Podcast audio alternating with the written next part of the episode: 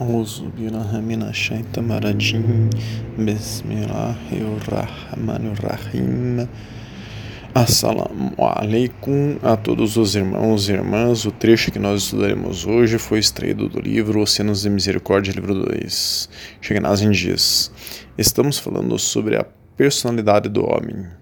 Todo mundo tem nafs, ego, e todo mundo tem alma. Nós temos estudos sobre ego e temos estudos sobre alma. Quem quiser pode nos solicitar estes e todos os estudos que nós mencionarmos. Eles não são os mesmos. Um é deste mundo e o outro é do mundo celestial. Cada um afirma ser o verdadeiro governante do corpo. Como dois reis, eles lutam um contra o outro.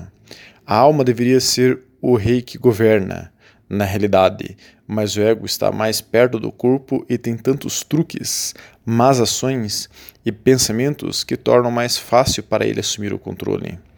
O interesse do ego é apenas para o seu prazer, ele não está pensando nos outros. Todos os tipos de doenças são causadas pelo controle do ego sobre o nosso corpo. Temos estudos sobre doenças. Nosso Gran Sheikh, se referindo a Sheikh Abdullah Fez Dagestani, falecido em 1973, estava dizendo que todos os profetas vieram apenas para fazer os egos se curvarem humildemente ao Senhor, Allah subhanahu wa ta'ala, Deus glorioso exaltado. Nós temos estudos sobre o caminho profético que trata sobre isso também.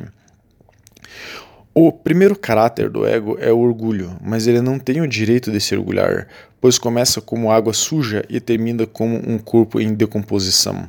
Temos estudo sobre orgulho.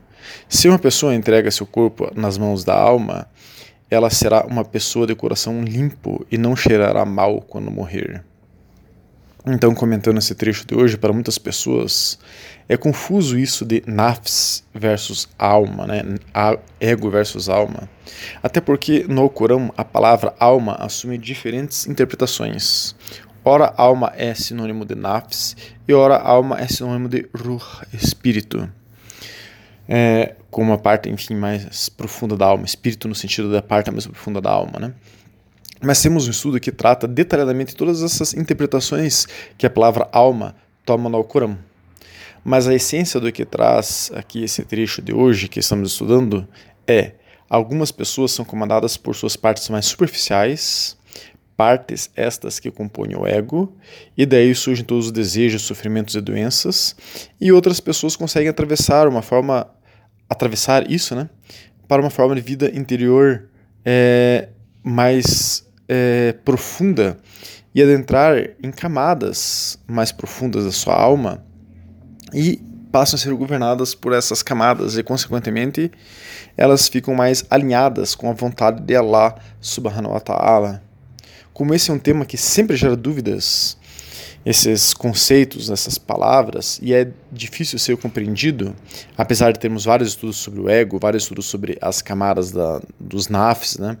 E vários estudos sobre a alma, vamos tentar é, é, trazer hoje todos esses conceitos aqui, mais uma vez, só que agora de maneira a relacionar todos esses conceitos é, a partir de uma outra perspectiva. Né? Estava fazendo algumas pesquisas sobre o assunto, achei na, no Wikipedia um, uma explicação sobre o assunto que eu não tinha visto até então.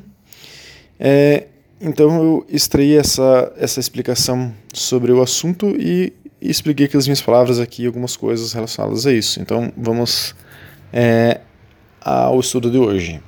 Então existem três ideias centrais na psicologia islâmica. Nós temos estudos sobre a psicologia islâmica, que são o nafs, o eu, o ego, o psique, o kalb, que é o coração, e é o ruh, espírito.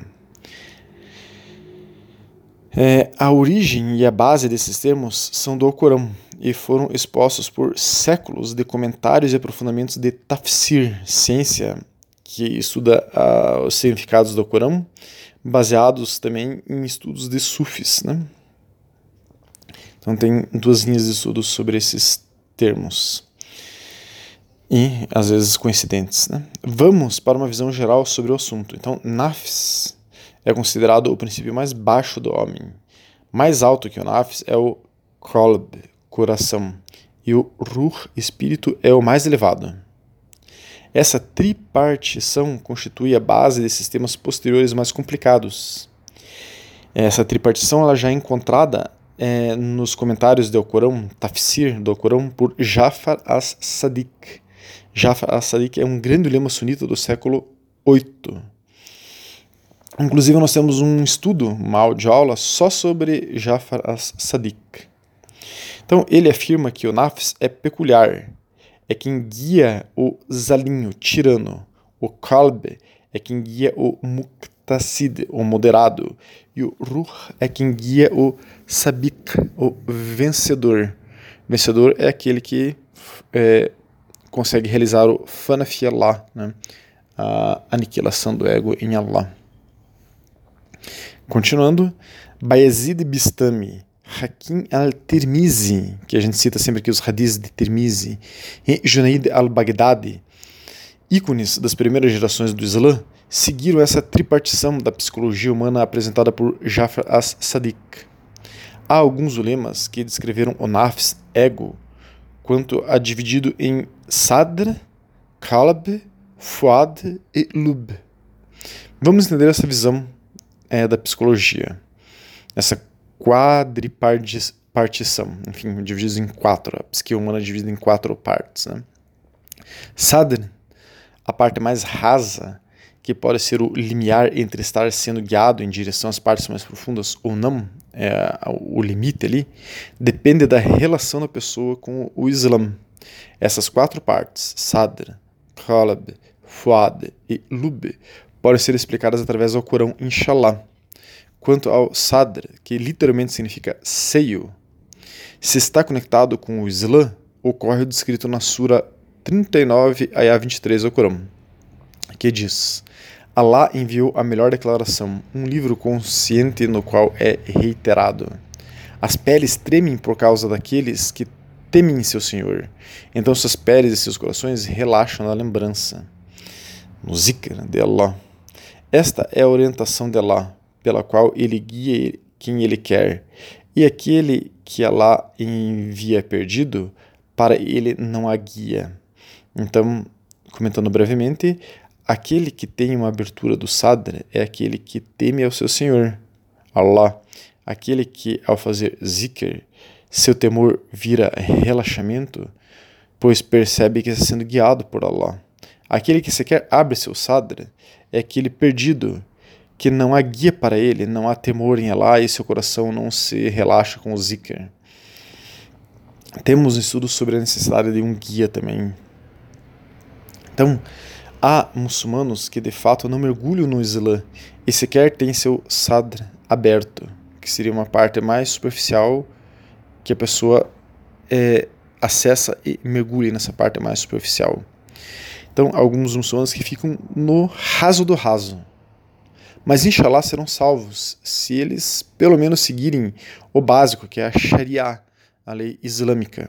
Temos estudos sobre a lei islâmica. Então, partindo para o seguinte, quanto ao kalb, ao coração, é a sede do iman, fé.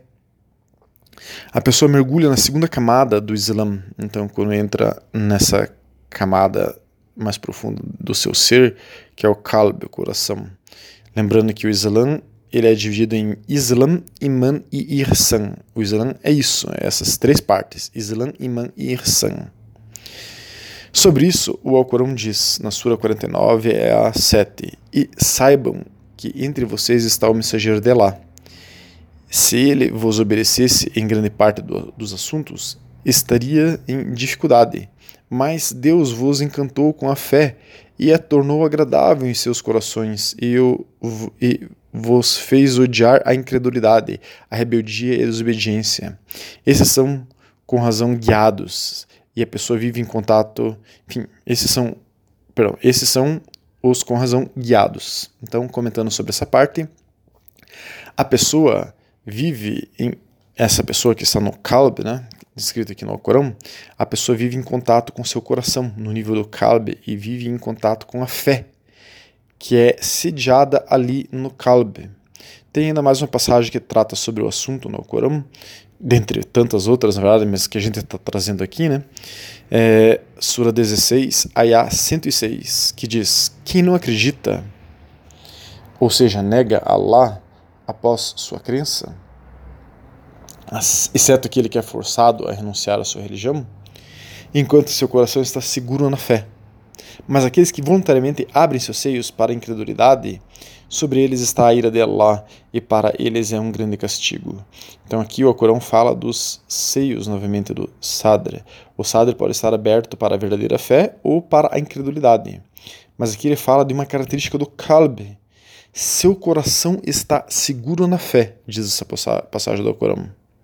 Então a pessoa que está vivendo no Kalb, no coração, ela está vivendo de maneira estável, concreta, palpável em seu calbe, em seu coração, e isso ele dá contato com a fé, com iman, com essa camada do Islã. A pessoa já mergulhou dentro de si e mergulhou no Islã.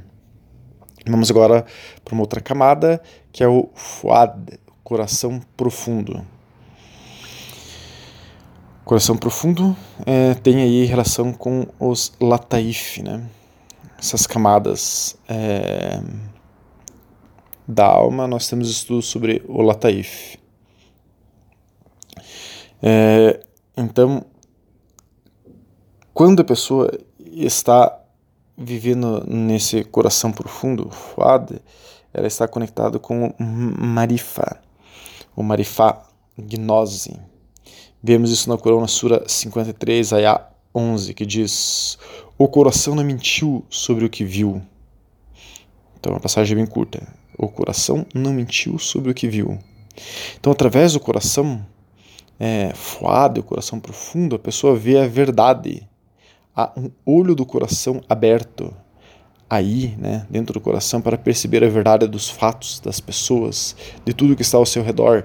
A pessoa entra na, na camada do irsan do Islã, sabe que Allah está sempre lhe vendo e sente Allah sempre, a cada segundo. Então agora vamos para a outra camada, ainda mais profunda, que é o lub, o coração mais íntimo. É a sede do Tawhid, da unicidade de Allah com Allah. Né? No Alcorão, a Sura é, 20, a 5 descreve o muito compassivo, Allah, né, é quem está estabelecido no trono. Então, bem curto aqui, o que está dizendo é: não há mais um eu na pessoa, ou traço de nafs, ego. Allah é quem assumiu por completo aquele coração, aquele corpo, aquele trono, aniquilou o ego. Né? Então, os sufis costumam adicionar o elemento sir, a parte mais íntima do coração, em que a revelação divina é experimentada.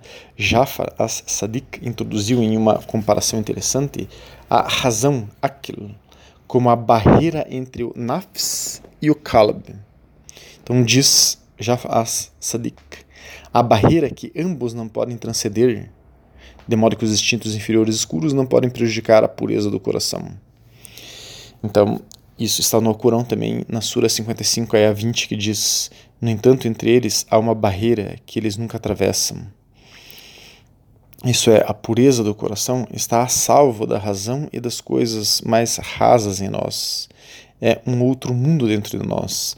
Quem acessa esse mundo sabe que ali não é o mundo da razão. E não, esse mundo não pode ser contaminado pela razão e nem pelas impurezas do nosso ser.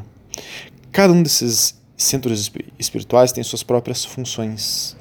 Amr al-Mekki, filho mais velho de Usman, um dos califas bem guiados que sucederam ao profeta Muhammad, sallam, resumiu algumas das principais ideias que estamos apresentando aqui hoje da seguinte maneira. Agora vamos falar nas palavras de é, Amr al-Mek, filho de Usman é, um dos califas bem guiados, né, Usman. Então vamos lá, vejam que lindo essa explicação dele para o que nós expusemos até aqui. Allah subhanahu wa ta'ala criou os corações sete mil anos antes dos corpos e os manteve na posição de proximidade com ele mesmo. E criou os espíritos sete mil anos antes dos corações e os manteve no jardim da comunhão íntima com Ele mesmo. E criou a consciência, a parte mais interna. Ele criou isso sete mil anos antes do espírito e os manteve no grau de união, wassel, com ele mesmo. Então ele aprisionou a consciência no espírito, o espírito no coração e o coração no corpo. Então ele os testou e enviou profetas. E então cada um começou a buscar a sua própria posição. O corpo se ocupou com o coração. O coração alcançou o amor. O espírito chegou à proximidade do seu Senhor e o íntimo encontrou repouso em união com ele. Então essas são as palavras que explicam tudo que a gente falou aqui desse filho, desse califa que sucedeu o profeta Muhammad Usman. Então, vamos tentar entender um pouco mais ainda. Vamos para a camada mais rasa, é, para entendermos um pouco melhor. O nafs, o ego, é o aspecto da psique que pode ser visto atuando na fala e ação do homem e tem o potencial de funcionar no nível mais grosseiro ao mais alto. O ego, em seu nível mais baixo, refere-se aos nossos traços e tendências negativas, controlados por emoções, desejos e suas gratificações. A psicologia islâmica identifica sete níveis do nafs que foram identificados no Corão. Nós temos um estudo que trata detalhadamente sobre isso, os sete níveis do, dos nafs. Né? O processo de crescimento espiritual de uma pessoa depende do trabalho através desses níveis. São eles self-tirânico, o ego tirânico, né, o nafs tirânico, o nafs arrependido, o nafs inspirado, o nafs sereno, o nafs satisfeito, o nafs realizado e o nafs puro. Enfim, nós temos um estudo detalhado, detalhado sobre esse assunto. Agora vamos mais para ver sobre o qalb. Na psicologia islâmica, o coração se refere ao coração espiritual, ou qalb, que não é o nosso órgão, coração físico, não é o nosso coração físico. É esse coração espiritual que contém a inteligência e a sabedoria mais profundas. Ele contém a centelha do divino, de Allah, o, o espírito, né? nosso espírito, e é o lugar da gnose, do profundo conhecimento espiritual. No sofismo, a meta é desenvolver um coração que seja sincero, amoroso e compassivo, e desenvolver a inteligência do coração que é mais profunda e fundamentada do que a inteligência racional e abstrata da mente. Assim como o coração físico fornece sangue ao corpo, o coração espiritual, qalb, nutre a alma, recebendo o alimento da sabedoria e da luz espiritual, da sabedoria espiritual e da luz espiritual de Allah subhanahu wa ta'ala. Esse é o alimento do kalb. O kalb pode também purificar os traços grosseiros da personalidade. De acordo com a psicologia islâmica, as emoções vêm do ego, o nafs, não do coração. O kalb faz a mediação entre o nafs e o espírito. Sua tarefa é controlar o nafs e direcionar o homem em direção ao espírito. Vamos ver agora quanto ao ruh, espírito. O ruh, espírito, está em conexão direta com Allah subhanahu wa ta'ala. É o coração profundo que pode fazer a ponte ainda com o coração mais íntimo, que é unido a Allah subhanahu wa ta'ala. Isso está estabelecido em nós, mesmo que a pessoa não tenha consciência dessas conexões. O espírito tem sete níveis ou facetas. Cada nível representa os estágios de evolução e o processo pelo qual passa seu crescimento. O espírito abarca todo o nosso ser e se estende a todos os aspectos da pessoa, ou seja, o corpo, a mente, a alma. Cada nível do espírito tem dons e pontos fortes valiosos. Nosso objetivo é desenvolver essas forças e alcançar o equilíbrio entre esses níveis, não caindo em níveis inferiores da nossa constituição e nos concentrando apenas nos superiores. Na psicologia tradicional, a psicologia do ego lida com a parte animal, reações, libido. Já a psicologia comportamental se concentra no funcionamento condicionado. E a psicologia cognitiva lida com as funções mentais da pessoa. A psicologia humanística lida com as atividades humanas. A psicologia islâmica lida com a consciência que transcende o ego e se relaciona com a alma e os segredos dessas camadas secretas da alma. O espírito, ruh, está além do reino da criação, da dunya, deste mundo material. Ele está diretamente conectado com Allah subhanahu wa ta'ala e, e a, sua vontade, amr. Né?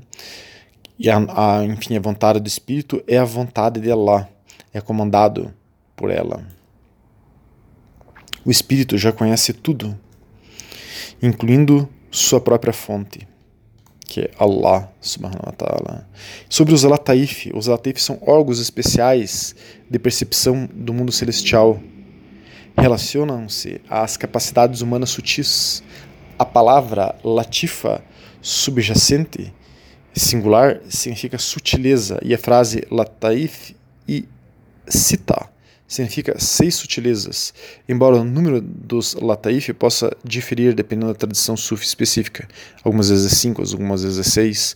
Todos os lataif, plural de latif, juntos são entendidos como constituindo o corpo sutil humano, conhecido como jism latif. Então, é, agora nós vamos aqui para uma reflexão um pouco diferente aqui.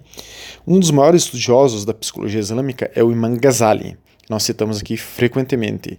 Ele é um revivificador do Islã do século XII, o maior muçulmano do século XII.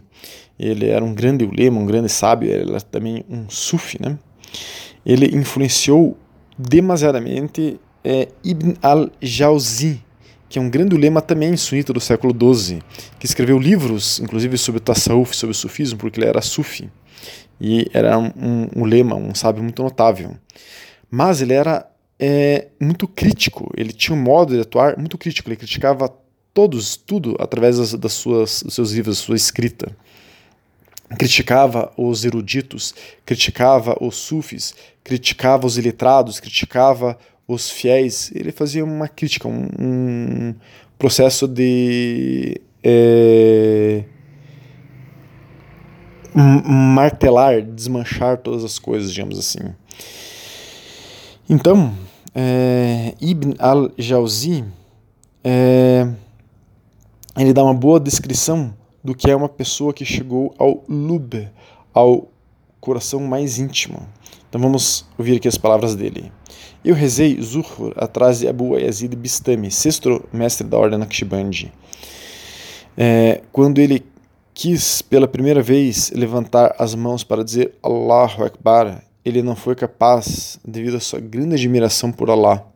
Suas articulações começaram a tremer, até que eu pude ouvir o barulho de seus ossos, o que me chocou.